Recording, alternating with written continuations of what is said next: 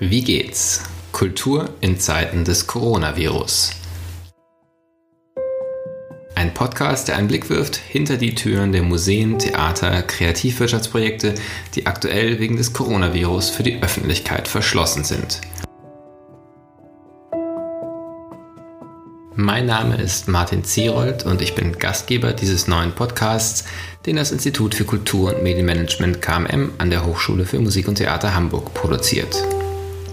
In der heutigen ersten Folge von Wie geht's? Kultur in Zeiten des Coronavirus sprechen wir mit Andreas Hoffmann, dem Geschäftsführer des Bucerius Kunstforums in Hamburg, das seit dem 1. Februar eine Ausstellung mit Werken von David Hockney zeigt, die nun nicht mehr zugänglich ist. Wie geht's lautet der Titel dieses Podcasts und das ist mindestens doppeldeutig gemeint. Wir interessieren uns dafür, wie es den Menschen geht, die tagtäglich in Kultureinrichtungen daran arbeiten, Kunst für Menschen zugänglich zu machen, spannend, attraktiv und die nun die Türen ihrer Häuser abschließen müssen. In jeder Folge dieses Podcasts spreche ich mit einer Person und frage sie, wie geht's? Wie geht's heißt aber auch, wie funktioniert das eigentlich? Kunst und Kultur hinter verschlossenen Türen was passiert jetzt in den Häusern bzw. den Homeoffices der Mitarbeiterinnen und Mitarbeiter? Worüber denken sie nach? Woran arbeiten sie? Schon nach diesen bisher wenigen Tagen der Schließung sieht man, wie viel Kreativität in innovative Projekte investiert wird, sodass zwar die Häuser geschlossen sind, aber in einer Geschwindigkeit digitale Formate entstehen, die beachtlich ist. Auch über diese rapide digitale Transformation wollen wir sprechen. Mein erster Gesprächspartner in dieser Pilotfolge des Podcasts der selbst ein Experiment ist, jetzt da auch die Hochschulen ihren Türen schließen, ist Professor Dr. Andreas Hoffmann. Andreas Hoffmann ist Kulturmanager und klassischer Archäologe. Seit Anfang 2007 ist er Geschäftsführer des Bucerius Kunstforums in Hamburg. Er verantwortete die Erweiterung im Jahr 2008 sowie den 2019 eröffneten Neubau des Ausstellungshauses am Alten Wall direkt neben dem Rathaus und er ist unter anderem für die interdisziplinären Veranstaltungsprogramme des Bucerius Kunstforums verantwortlich. Andreas Hoffmann ist außerdem seit 2011 Dozent und seit 2016 Honorarprofessor am Institut für Kultur und Medienmanagement der Hochschule für Musik und Theater Hamburg, mithin ein Kollege von mir, weswegen wir uns auch duzen. Andreas, vielen Dank, dass du im ersten Podcast Wie geht's? Kultur in Zeiten des Coronavirus zu Gast bist. Das Buceus Kunstforum hat bis auf weiteres seine Türen geschlossen. Wie geht's? Für uns war die Tatsache, dass alle Hamburger Kulturinstitutionen, auch die Museen, am Samstag geschlossen haben, natürlich keine Überraschung. Das deutete sich ja schon in den Tagen vorher einfach auch an. Wir haben mit der Situation, wie sie jetzt ist, gerechnet. Wir haben also seit Samstag das Haus nicht nur ähm, in seinem Veranstaltungsbereich ähm, jetzt eben ähm, geschlossen, sondern eben auch unsere wunderbare David Hockney-Ausstellung Ausstellung ähm, für das Publikum im Moment nicht zugänglich. Das ist natürlich für uns ein großer Einschnitt. Wir erleben hier gerade ein großes Ausstellungsprojekt, das beim Hamburger und weit darüber hinaus großen Anklang gefunden hat mit äh, zum Teil 1000 bis 1500 Besuchern am Tag, ähm, die jetzt keinen Zugang finden zu uns, was natürlich auch für uns äh, hier im Bucerius Kunstturm mit erheblichen Einschnitten verbunden ist und erst einmal natürlich auch jedem Museumsdirektor, unserer Künstler künstlerischen Leiterin und eben kaufmännischen Geschäftsführer mir hm, schon auch wehtut, weil wir natürlich immense Einschnitte jetzt haben, was eben auch die Einnahmensituation ähm, bei so einem großen Ausstellungsprojekt angeht. Gleichwohl geht die Gesundheit vor. Wir finden die Entscheidungen, die getroffen worden sind, die ähm, Vorsorgemaßnahmen, um eine weitere Ausbreitung des Virus äh, zu verhindern, natürlich absolut äh, richtig. Und wir versuchen ein bisschen jetzt für uns hier diese Zeit zu nutzen, um darüber nachzudenken, wie wir seitens des Buceris Kunstforums nun trotzdem einfach auch unserem Bildungsauftrag, den wir auch als ein Haus, das von einer privaten Stiftung getragen wird, natürlich wahrnehmen möchten, eigentlich erfüllen können. Und ich glaube, das, was hm, sich gerade verändert, was sich gerade bei uns im Team auch tut, in diesem wunderbaren Team unter anderem äh, mit einer sehr, sehr starken Digitalabteilung, ist einfach, dass wir uns fragen, wie wir in einer Phase, in der nun der, der Besucher nicht zu uns kommen kann, die Besucherin nicht zu uns kommen kann, nun eben die Besucherinnen und Besucher zu Hause eben auch erreichen können mit digitalen Angeboten. Was für digitale Angebote plant ihr denn? So haben wir uns heute Morgen hier getroffen im Team und äh, unter anderem darüber nachgedacht, ob es ähm, Videos aus der Hockney-Ausstellung geben kann, in der Katrin Baumstack, die künstlerische Leiterin unseres Hauses, jeden Tag ein Werk der Ausstellung eben auch erklärt und äh, wir das eben verbreiten. Wir haben darüber nachgedacht, ähm, welche Informationen rund um David Hockney und seine Kunst wir ähm, haben, die wir eben auch nach außen tragen können.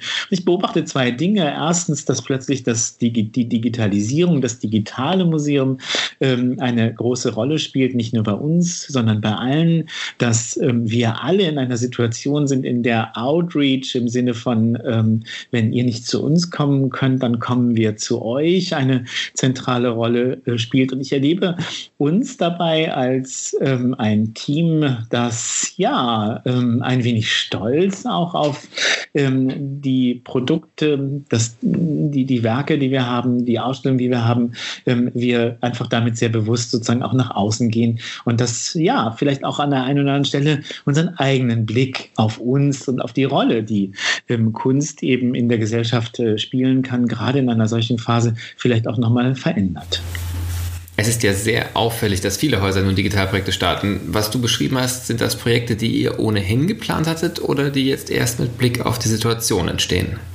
Es sind sehr stark Dinge, die tatsächlich mit Blick auf die, die Situation entstehen. Ähm, natürlich ist eine große Blockbuster-Ausstellung, wie wir sie eben bis zum Freitag erlebt haben, ein Projekt, das hier im Haus unglaublich viele Ressourcen bindet. Nun plötzlich erleben wir, wie Ressourcen frei sind, ähm, wie äh, auch ja, Kreativität sich entwickelt, um sich zu fragen, Mensch, wie können wir trotzdem in dieser veränderten Situation eben auch diese so begeisternde Ausstellung Ausstellungen einfach Besucherinnen und Besucher auf neuen Wegen zugänglich machen.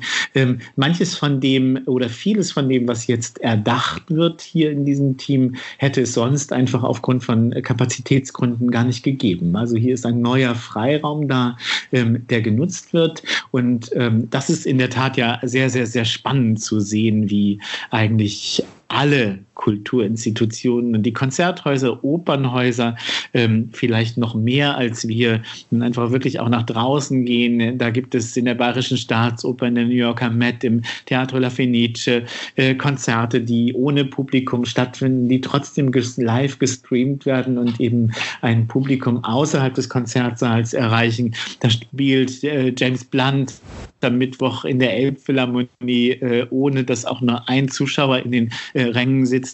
Und ich glaube, dass das einfach sehr, sehr spannende Entwicklungen sind, die ähm, einfach nur in dieser Situation so entstehen. Aufbruch in digitale Projekte, das klingt toll, aber vermutlich gibt es ja auch gerade viele Probleme. Was beschäftigt euch denn da gerade besonders?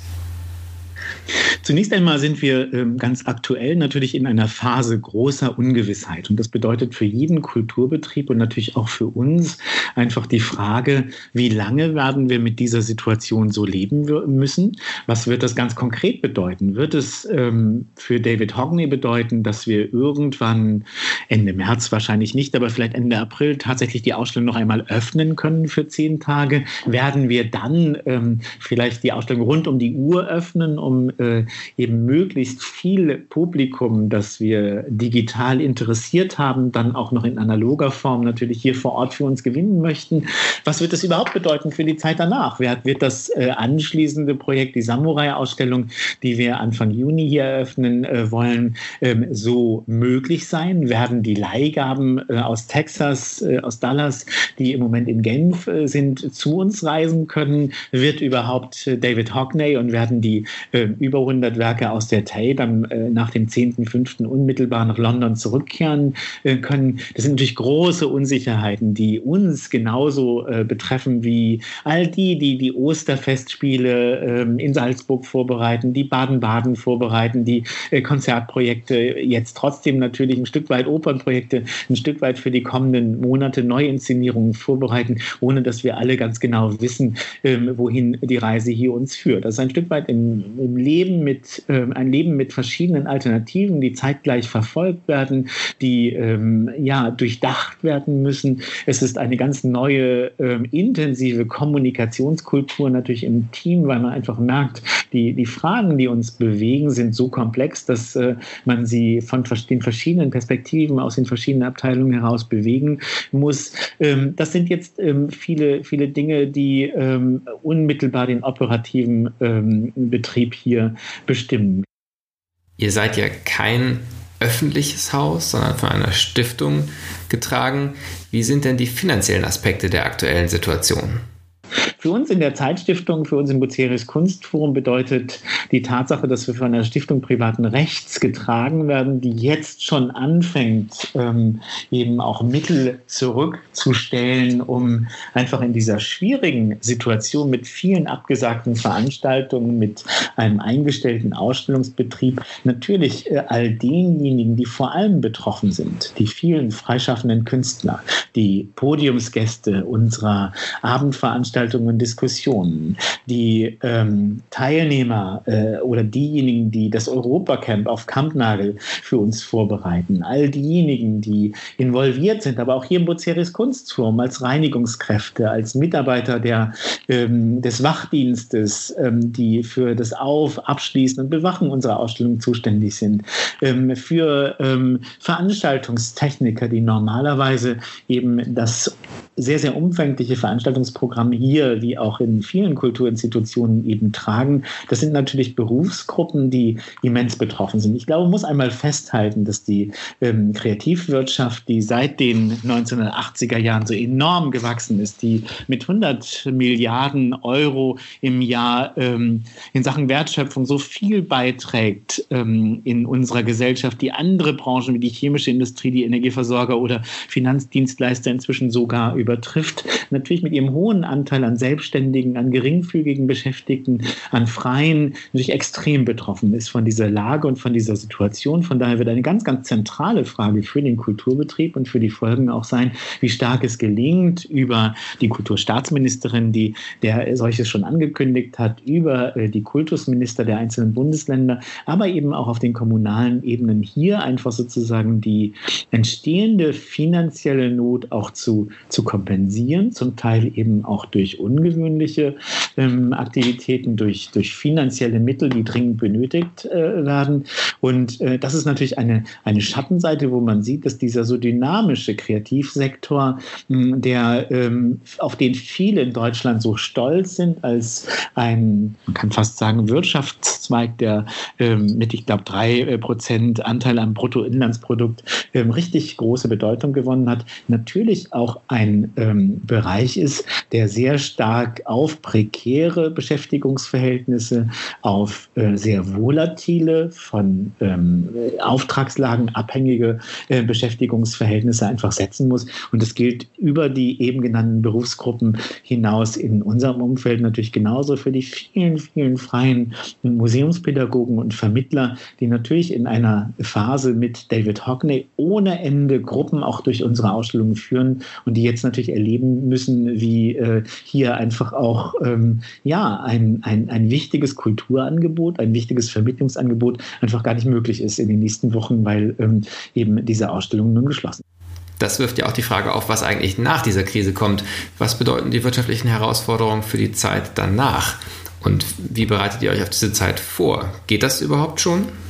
Die Frage, was bedeutet es am Ende für die Zeit danach, ist, glaube ich, eine sehr, sehr wichtige und sehr spannende. Wir werden uns ähm, wahrscheinlich konfrontiert sehen müssen mit einer äh, gesamtgesellschaftlichen Situation, die sehr stark von Rezession geprägt ist.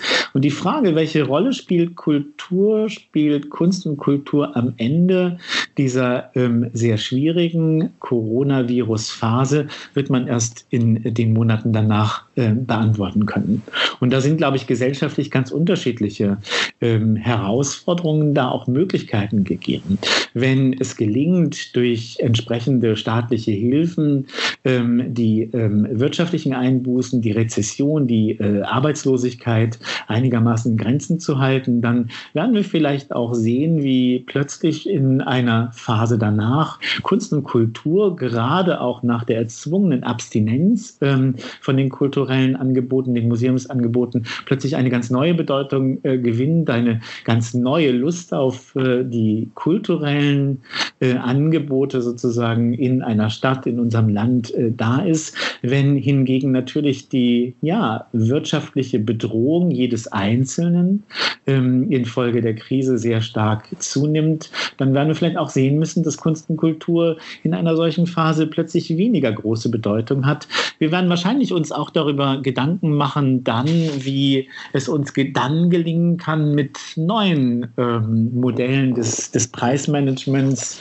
ähm, eben all diejenigen auch ähm, in den Kulturinstitutionen zu halten, die einfach weniger Geld für Kultur möglicherweise dann ähm, auch haben werden. Ich finde, das ist eine, sind alles jetzt Szenarien, die man einmal andenken kann, ähm, wobei keiner von uns sagen kann, welches dieser ähm, skizzierten, welche dieser skizzierten Varianten am Ende eben dann Realität werden mag. Der Podcast heißt Wie geht's? Ja, auch im Sinn der Frage, wie kann es funktionieren? Was ist aus deiner Sicht die gesellschaftliche Aufgabe und der Beitrag von Kultur, damit es funktioniert in der aktuellen Krise? Und worüber sollten wir vielleicht in der aktuellen Phase der erzwungenen Entschleunigung einmal nachdenken?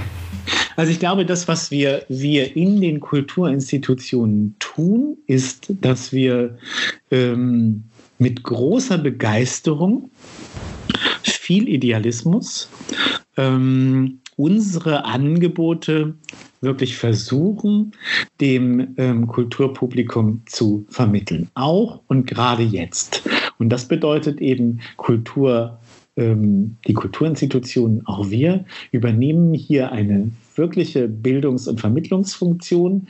Vielleicht auch gerade jetzt natürlich ähm, sehr wichtig in Familien, die gezwungen sind, aufgrund ausgefallener Schulen, aus äh, äh geschlossener Schulen, geschlossener Kindergarten, Kitas, einfach auch in ganz neuer Weise ähm, sich mit, mit dem kulturellen Angebot auseinanderzusetzen. Ich glaube, dass diese Begeisterung, die gerade zu spüren ist, wo man einfach merkt, ähm, da äh, geht es nicht nur darum, darum, für ein Konzert, für ein bestimmtes Angebot eine Gage zu erhalten, sondern da gibt es wirklich ein, ein ja, sehr intrinsisches, ähm, eine sehr intrinsische Begeisterung für Kultur, die viele Akteure, viele Ensembles, Opernhäuser, Museen, Museumsdirektorinnen, Museumsdirektoren einfach ähm, treibt, ähm, ihr Angebot wirklich sozusagen auch zu vermitteln und zu sagen, hey, hier ist etwas ganz Besonderes, was ganz Tolles, was, was gerade in dieser Phase auch wichtig sein kann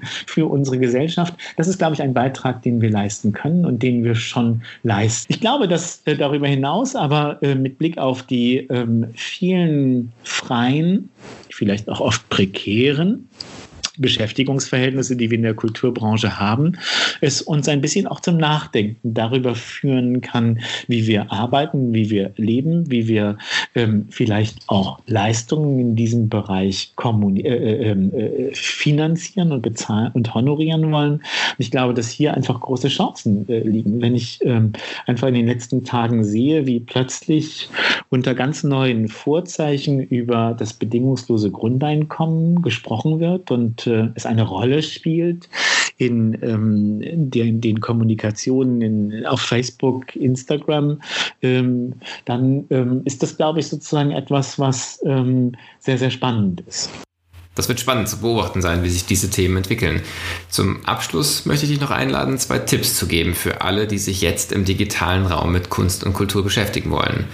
Was würdest du am Buceus Kunstforum empfehlen und welches andere digitale Angebot findest du gerade besonders spannend?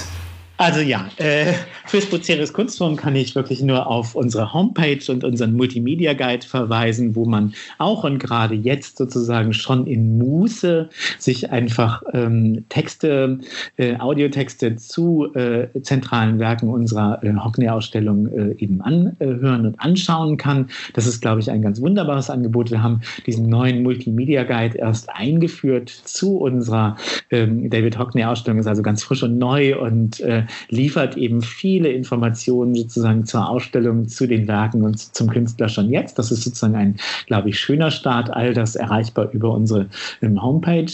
Hm, darüber hinaus würde ich natürlich als ein Klassik-interessierter ähm, Mensch sagen, auf in die Digital Concert Hall der Berliner Philharmoniker, die jetzt für 30 Tage für jeden kostenfrei zugänglich ist und natürlich ein, ein Schatz an klassischer Musik sozusagen an Aufnahmen aus den äh, letzten Jahrzehnten dieses wunderbaren Orchesters eben bietet.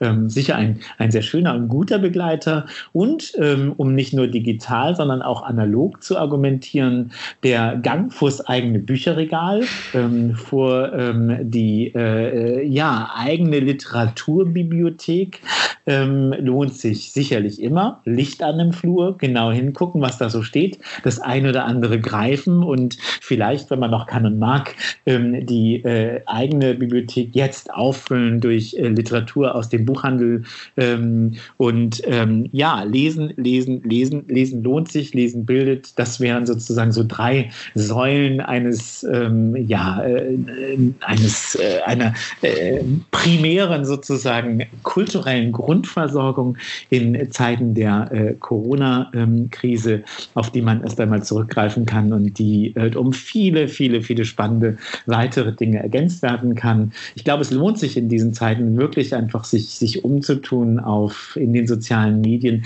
zu schauen, wie, wie wirklich viele Akteure auf unglaublich interessante, innovative, Perspektive kreative, besondere Weise einfach versuchen, besondere äh, Angebote möglich äh, zu machen.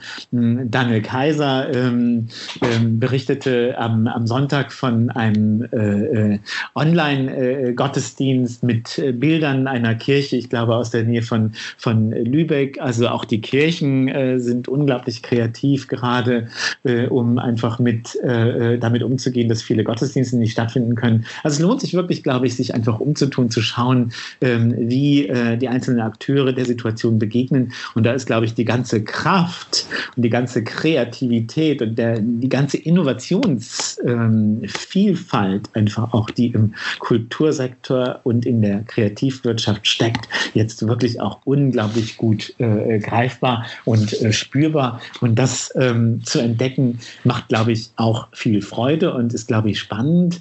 Ähm, wohingegen ich jetzt auch nicht sagen möchte, und das ist mir auch nochmal sehr wichtig, ähm, ich glaube, es wäre jetzt falsch zu sagen, das ist jetzt eine wunderbare Phase der Entschleunigung, in der man so richtig Kultur genießen kann und einfach nur neue Formate entdeckt. Ich glaube, das, was uns gesellschaftlich gerade hier äh, begegnet, ist schon auch wirklich mit, ähm, mit sehr realen Gefahren ähm, gesundheitlicher Art, aber eben auch wirtschaftlicher Art ähm, verbunden. Und ich kann auch jeden gut verstehen, das ist mir wichtig, um nicht als jemand zu sprechen, der im Kulturleuchtturm sitzt und äh, glaubt, äh, mit Kultur lässt sich ähm, allein schon die Welt retten. Ich kann jeden gut verstehen, der aus sehr substanziellen, sehr essentiellen, ähm, finanziellen Sorgen heraus um seine Zukunft, seinen Arbeitsplatz, ähm, vielleicht diesen Angeboten auch ein bisschen mit einem mulmigen Gefühl begegnet. Das ist, glaube ich, so ein Aspekt, der nicht unter den Tisch fallen darf.